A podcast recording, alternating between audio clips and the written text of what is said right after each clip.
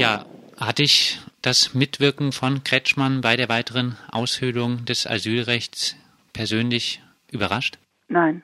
Also aus verschiedenen Gründen nicht, weil die Grünen sind die Partei des konservativen Rollbacks und machen es auf eine besondere raffinierte Tour, sodass das Publikum immer noch, ach, unser Ministerpräsident hat jetzt das Menschenrecht auf Asyl noch weiter eingeschränkt. Das haben wir aber nicht ganz gewollt. Also die machen ein Doppelspiel, was mit verschiedenen Sachen zu tun hat. Das eine ist, dass man einem Menschen nicht trauen kann, wie Kretschmann, der selbst zu Zeiten, wo er behauptete, Kommunist zu sein, noch Mitglied der katholischen Kirche war und ich fürchte auch aus, nie aus seinem Schützenverein wirklich ausgetreten ist.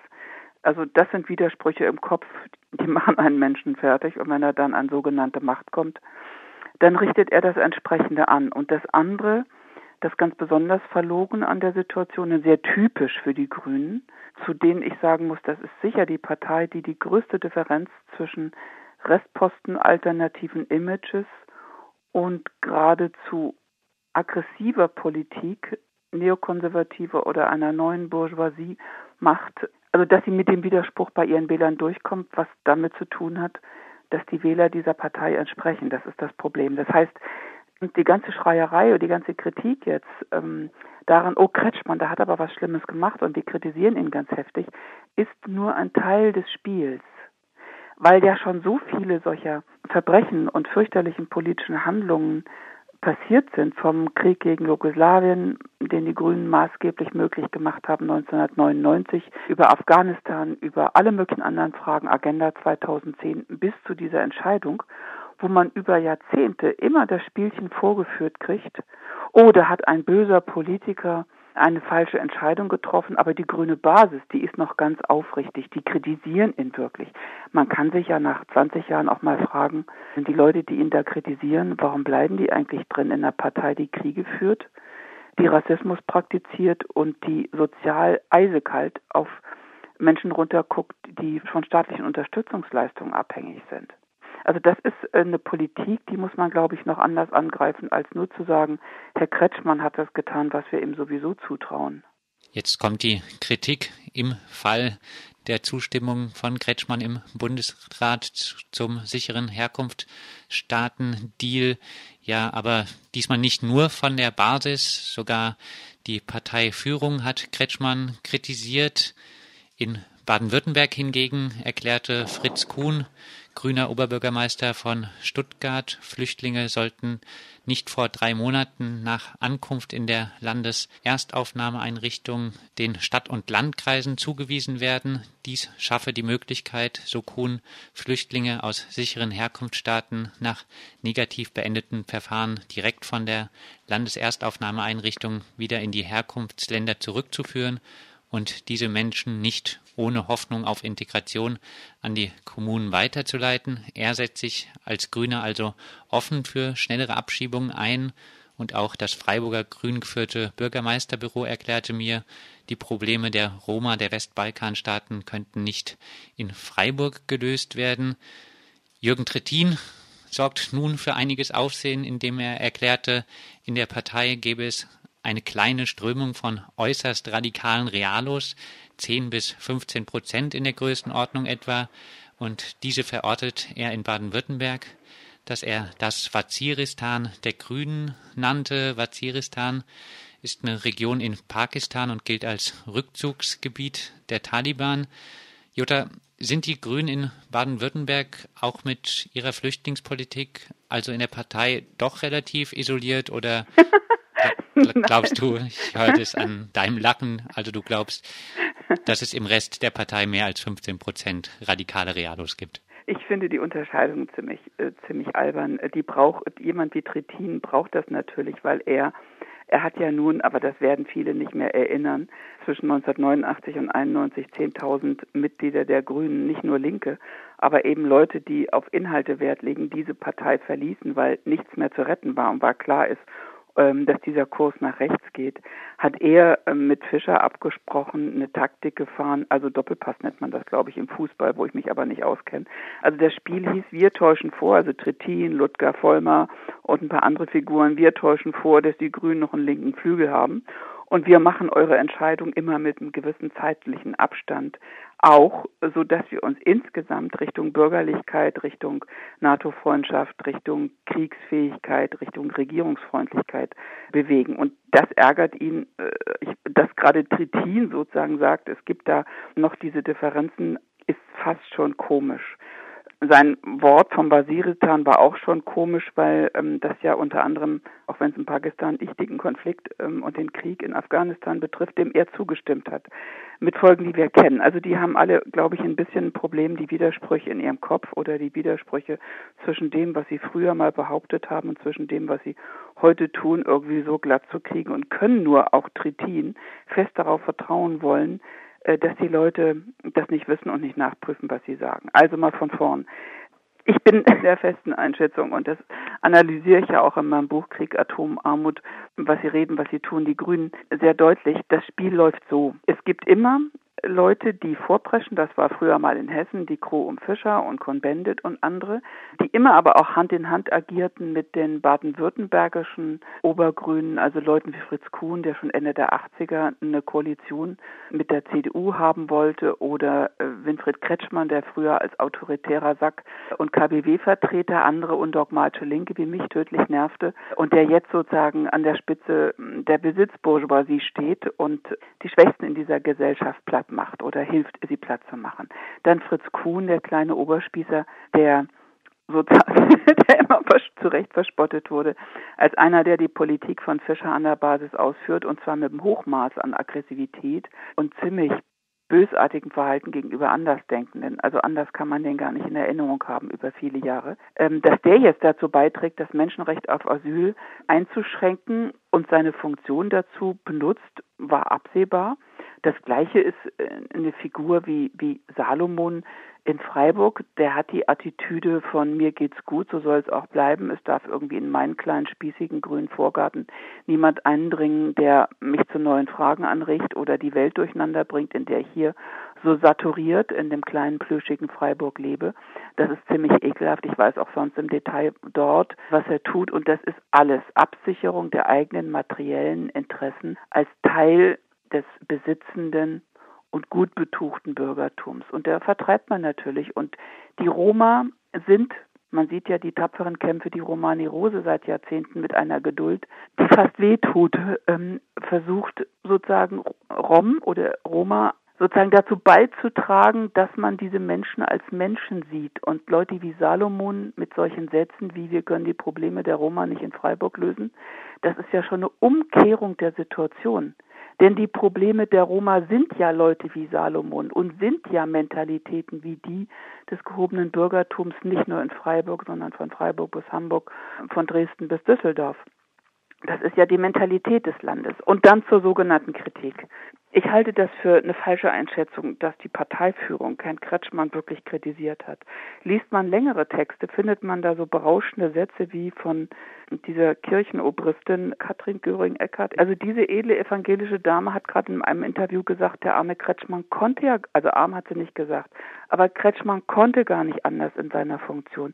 Dieser Satz allein wäre ein abendfüllender Anlass für politisches Kabarett, weil zu sagen, erstens zu sagen, wir müssen an die sogenannten Hebel der Macht, also in den Staatsapparat, und dafür ruinieren wir, das ist das Sprech der 80er Jahre, auch ein politisches Projekt, was mal eine emanzipatorische Tendenz enthielt, das waren die Grünen in den 80ern, das ruinieren wir, das richten wir zu, weil wir sagen, wenn wir erstmal gemeinsam mit der SPD, der CDU, mit wem auch immer regieren, dann können wir an diesen sogenannten Hebeln der Macht die Welt für die Menschen besser machen. Und jetzt ist jemand an einem sogenannten Machthebel, was ich ja bestreite, ganz an Marx und Marcuse geschult bestreite ich so, so ein Quatsch vollkommen, aber die sagen ja, er sitzt, dieser Kretschmann ist als Ministerpräsident, sogar der allererste Ministerpräsident der Grünen, ist der in der Möglichkeit, ganz Tolles zu tun. Und deswegen muss man, siehe Streit um Stuttgart 21, kuschen, damit der, pst, redet nicht drüber. Wenn der erstmal an der Macht ist, dann macht er ganz tolle Sachen für die Menschen. Und was macht er an der Macht? Er weiß gar nicht, was Hebel sind, das hat einer wie er sowieso schon lange vergessen. Und er richtet dort nichts an, was den Ärmsten irgendwie ein Krümelchen nützt. Und dann kommt einer an und sagt, Ja, aber als Ministerpräsident kann er doch gar nicht anders. Das heißt, der ganze Spruch, die ganze Strategie über Jahre, die Grünen zuzurichten auf diese erbärmliche Formation, die sie heute sind, löst sich mit diesem Einsatz in Luft auf.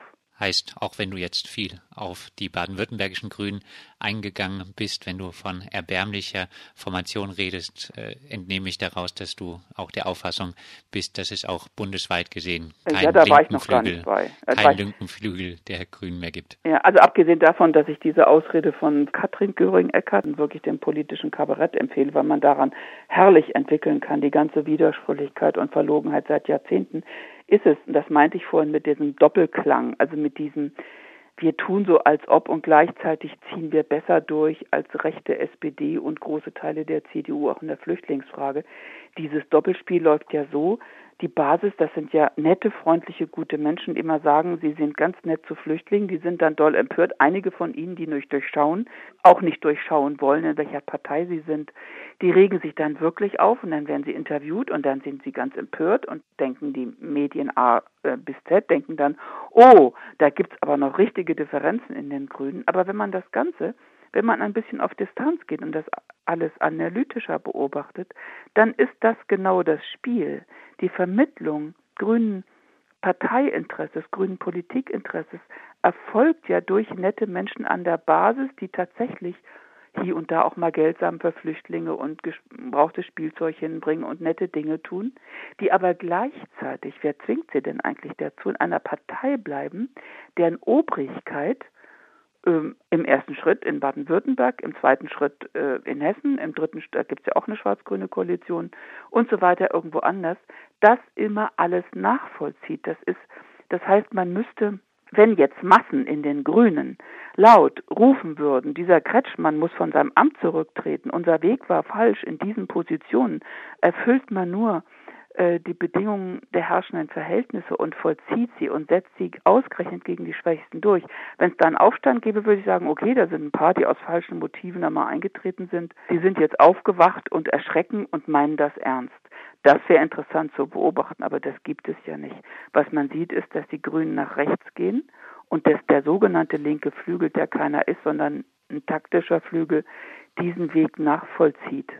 Das heißt, um jetzt zu der allergrößtmöglichen Abstraktion zu kommen, die Grünen insgesamt von ihrem CDU-nahen Flügel bis zu denen, die sich noch als sozial und irgendwie ein bisschen links ausgeben, sind insgesamt in ihrer Hauptwirkung, in dem, was sie politisch praktisch letztendlich an der sogenannten Macht tun, Menschen, die oder eine Partei, die das Menschenrecht auf Asyl zerschmettert blicken wir auch nochmal auf die Mitglieder der Grünen. Nach dem Anschluss der DDR an die BRD vollzog mhm. sich auch bei den Grünen eine reformistische Wende, die mit einer großen Austrittswelle bei der Partei vom damals vielleicht noch linken Parteiflügel einherging. Ein Viertel der Grünen. Ja, es war nicht nur Linke. Das wird immer gesagt. Äh, weil es so klingt, als ob die Grünen dann vernünftig und bürgerlicher geworden wären. Das ist ein Mythos, sondern es sind tatsächlich 10.000 Menschen von 40.000, also 25 Prozent etwa der Mitglieder ausgetreten. Das waren aber natürlich praktisch alle aktiven Linken in dieser Partei. Es waren aber auch viele dabei, die sich vielleicht eher christlich-ökologisch oder wertkonservativ betrachten, die aber ein, geradezu einen Ekel hatten vor diesem Kurs zu sagen, wir scheißen auf die Inhalte, für die wir immer standen. Wir wollen an die Macht und wir wollen an die Pfründe diesen Staates, auch mit allen materiellen Vorteilen, die das für uns hat. Das war sozusagen auch, es gab auch viele moralische Gründe, die sich auch konservativ speisten äh, die Partei zu verlassen. Man muss auch dazu sagen, innerhalb von sehr, sehr kurzer Zeit sind diese 10.000, die gegangen sind, ersetzt worden durch neue Leute, die deswegen kamen, weil die Grünen jetzt eine Alternative zu einem FDP-Eintritt geworden war und weil äh, die meisten Linken weg waren. Das war ganz schnell ausgeglichen. Die waren ziemlich schnell wieder bei 40.000 Mitgliedern. Und damit war aber die Entwicklung oder die Möglichkeit, aus diesen Grünen Ende der 80er mal ein halbwegs emanzipatorisches Projekt zu machen, die war endgültig weg, weil es die soziale Basis dafür in den Grünen gar nicht mehr gab. Und das hat dann möglich gemacht, dass sie bis heute so viele Kriege geführt haben, dass sie eine so, man muss es mal so sagen, es gibt eine, die historische Rolle der Grünen in den 90ern. Da waren sie wirklich unersetzlich. War die Funktion, die Josef Fischer, nicht er allein, aber er sehr wesentlich als ähm, Außenminister hatte, diese Rolle zu spielen von ich, weil ihr wisst doch, ich bin auch mal ein radikaler Linker gewesen und war Antifaschist und wir haben doch früher, also dieses Ganze auf die 68er hin referieren und die Töne anklingen lassen. Wir haben doch früher unsere Eltern immer gefragt, was habt ihr im Faschismus gemacht? Und jetzt heute, also bis er das dann auf den Bogen hatte, dass aus nie wieder Krieg und nie wieder Auschwitz wurde, jetzt wegen Auschwitz Krieg zu führen, das war eine, eine Glanzleistung im Zerbrechen von antimilitaristischen Mentalitäten und im Hereinholen von Teilen linker und früher linker und alternativer Szene in einen staatstragenden Konsens. Stell, stellt euch mal vor, an der Stelle von Fischers wäre 98, 99 Herr Westerwelle gewesen. Ich meine, den hätte doch die Mehrheit ähm, in diesem Land ausgelacht, weil man dem diese Rolle, wir haben früher immer gesagt und ich als alter 68er niemals geglaubt hätte. Das heißt, da war jemand mit so einer Biografie Fischer auf dem Weg in den ersten Krieg Deutschlands nach 45 absolut unersetzlich. Aber eine Partei, in der man das über eine führende Figur sagt, die muss man, wenn man es zum Beispiel gut meint, mit Menschen, die fliehen, die im Mittelmeer ertrinken, denen es unendlich dreckig geht wie den Rom, die diskriminiert und verachtet werden seit Jahrzehnten, dann muss man mit so einer Partei brechen, anders geht es doch gar nicht. Wir hatten vorhin über die Austrittswelle geredet, auch wenn die dann schnell wieder ersetzt wurde Anfang der 90er. Mhm. Damals gab es aber also doch eine Austrittswelle. Nun ist mir nach dem Asyldeal, Asylkompromiss, wie auch immer er genannt wird, zwar von Einzelfällen bekannt, die aus den Grünen ausgetreten sind, von einer Austrittswelle, aber ist mir überhaupt nichts bekannt. Warum nicht? Waren die Flüchtlingsrechte jetzt schon länger für die Grünen nicht mehr wichtig? Ja, deine Frage beantwortet sich eigentlich selbst. Du siehst daran, dass es keine Austrittswelle gibt und dass es nur wenig überzeugende und auch schnell verfliegende Proteste gegen die Entscheidung von Kretschmann gibt, dass er damit selbstverständlich durchkommt und dass in den Köpfen vieler Mitglieder, die jetzt vielleicht noch ein bisschen empört sind, weil sie sich an das erinnern, was sie mal gedacht haben, schon die Nacharbeitung begonnen hat. Also wie verstehen wir Kretschmann? Musste er das tun? Gibt es vielleicht gute Gründe? Wollen wir denn in unserer Straße ein Haus mit Roma haben? Also da arbeitet ganz viel nach und letztendlich ist es die Mentalität, die der Heidmeier, Professor Heidmeier aus Bielefeld mit seiner Forschungsgruppe in zehn Jahren harter Arbeit sehr, sehr gut erfasst hat. Ich empfehle Band 9, gibt es als Surkamp-Bändchen was mit dem Bürgertum passiert, das sich einbildet, unter einer Weltwirtschaftskrise zu leiden, selbst dann, wenn sie nicht wirklich materiell betroffen sind. Was dann nämlich passiert, das haben die Forscher in dieser Heidmeier-Studie dann herausgefunden, ist, dass diese Bürger, die glauben, dass diese Folgen der Weltwirtschaftskrise, die seit 2007 rollt, sie vielleicht treffen könnte, äh, dazu führt, dass die nicht nur rassistischer werden, nicht nur antisemitischer werden, sondern auch eine extreme, extrem aggressive Verhaltensweise und Einstellung gegenüber solchen Menschen entwickeln, die arm sind und die tatsächlich, um überleben zu können, von irgendwelchen mickrigen staatlichen Unterstützungsleistungen abhängig sind. Ähm, so eine Mentalität entwickelt sich bei dieser Besitzbourgeoisie, die praktisch ausdrückt, jeder Cent, den die kriegen, geht von unserem Profit ab und das kann nicht sein. Und natürlich braucht man in so einer Situation, es muss geradezu in einer deutschen Gesellschaft auf ihrem gegenwärtigen Stand, müssen Einstellungen geschürt werden, die man salopp, diese Radfahrermentalität, die man konkreter Rassismus und Antisemitismus nennen könnte. Das heißt, es müssen Mentalitäten geschürt werden, die dazu führen, dass die tatsächlich oder vermeintlich von der Krise Betroffenen oder auch die, die dreckig dran sind, aber immer noch biodeutsch, dass die andere Gruppen angucken, auf die sie wütend sind, die sie hassen, die sie diskriminieren, die sie jagen wollen und vielleicht auch ihnen noch Schlimmeres antun. Denn sonst könnte sich ja dieser Zorn endlich einmal gegen diejenigen richten, die an der ganzen Scheiße und an der Notlage und an den fürchterlich demütigenden Verhältnissen, unter denen viele Menschen in diesem Land auch leben, schuld sind. Das heißt, man tritt nicht nach oben, sondern Was funktioniert, ist das, was Hockheimer und Adorno und Marcuse beschrieben haben als den autoritären Charakter. Der deutsche Untertan funktioniert auch in den Grünen.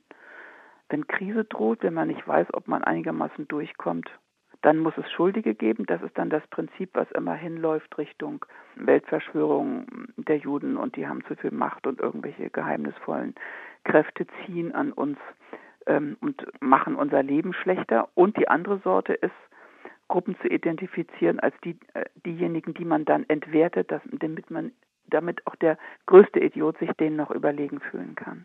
Und das ist das, was mit den Rom regelmäßig passiert und das ist das, was man an ihrem Schicksal sehen kann. Und das alles spiegelt sich auch in diesem unsäglich mühsam verdeckt rassistischen Satz von Herrn Salomon, dass die Roma nicht das Problem von Freiburg sind.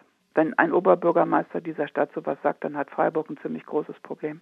Du beschreibst jetzt das Bewusstsein des grünen Klientel, des grünen Wählerklientels. Aktuell in Sachen Flüchtlingsrechten, gab es da denn historisch eine Veränderung? Gibt es da irgendwelche Punkte, an denen du das festmachst? Also ich weiß. Noch. Irgendwann war ja wohl einigen in der Grünen Partei oder auch der Grünen Wählerschaft die Flüchtlingsrechte doch mal vielleicht relativ wichtig. Ich meine, es gab mal fast vergessene Namen, aber die Menschen leben und sie machen immer noch tolle Sachen. Es gab mal so großartige Innenpolitiker und Flüchtlingspolitiker wie Ellen Olms, die im Bundestag war für die Grünen in den 80ern. Es gab mal jemanden, der mit mir zusammen auch zwei Jahre ähm, von den Vieren, die ich war, ähm, Bundesvorsitzender der Grünen war, Rainer Trampert, Ökosozialist. Ich erinnere mich, was Ellen Olms in Sachen Asylpolitik gemacht hat. Das war großartig. Es sollten vielleicht jüngere grüne Mitglieder die noch nicht wissen, welcher Partei sie gelandet sind, vielleicht mal nachlesen.